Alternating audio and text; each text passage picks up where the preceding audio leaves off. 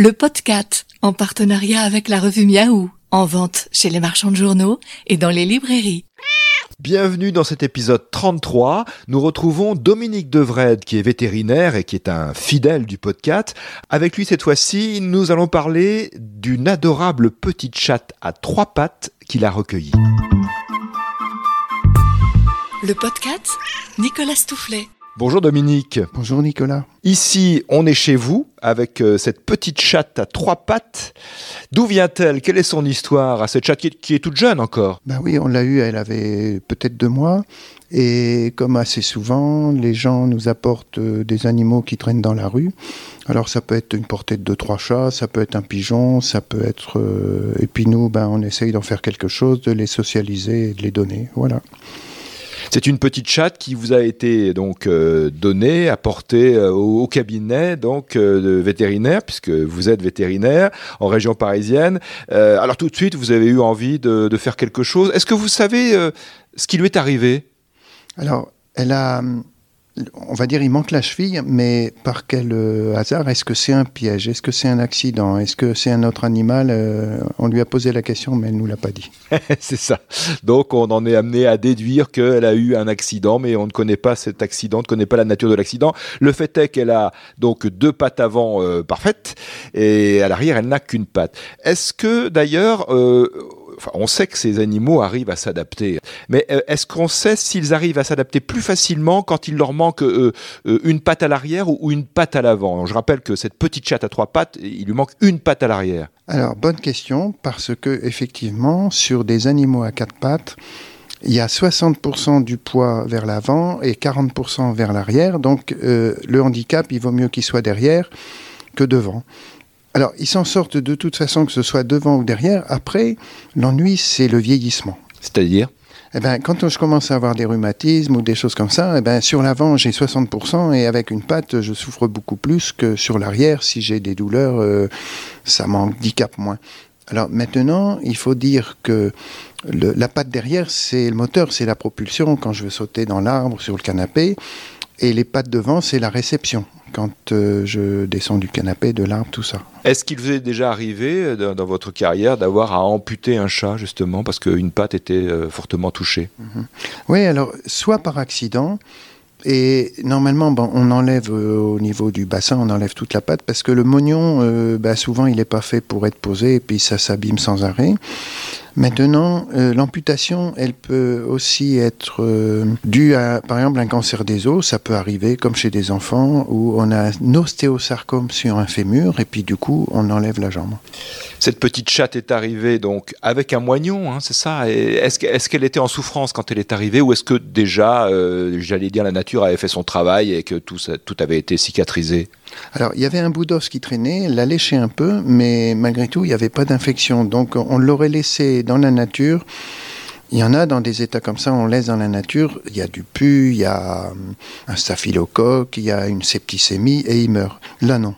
Non, non. Je dirais que dans la nature, euh, euh, elle n'avait pas besoin d'un docteur pour soigner sa plaie.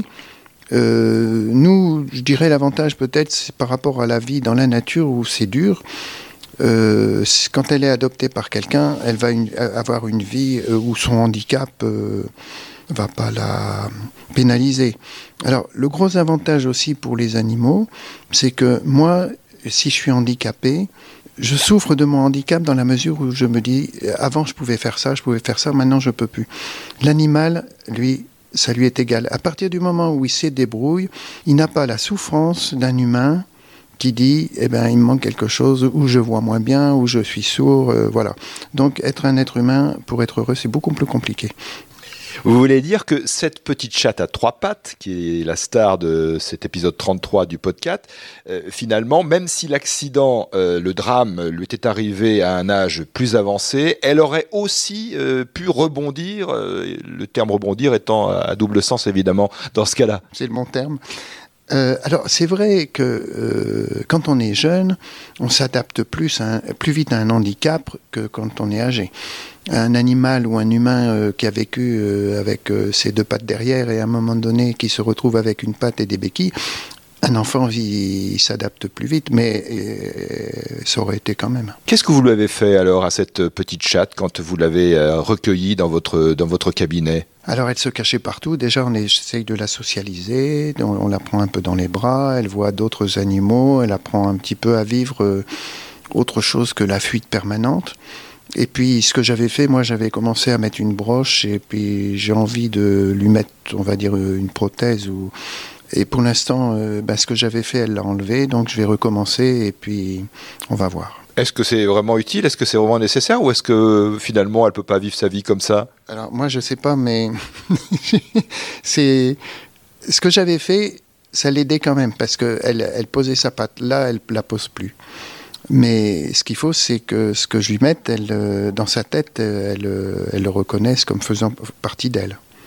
Voilà. Est-ce que le fait que cette première euh, prothèse, si on peut dire, installée n'est pas tenue, est-ce que c'est pas un rejet de sa part aussi? Alors, à un moment donné, elle a vite disparu. Alors, ça peut être aussi le fait que la broche que j'avais mis d'elle-même est partie sans qu'elle soit pour grand-chose. Pour l'instant, je ne sais pas. Donc, je vais lui en remettre une, mais avec un pas de vis au bout pour pas qu'elle s'en aille. Et puis après, j'avais préparé un tas de trucs, euh, soit en caoutchouc, soit avec des ressorts pour, euh, pour lui faire un amortisseur.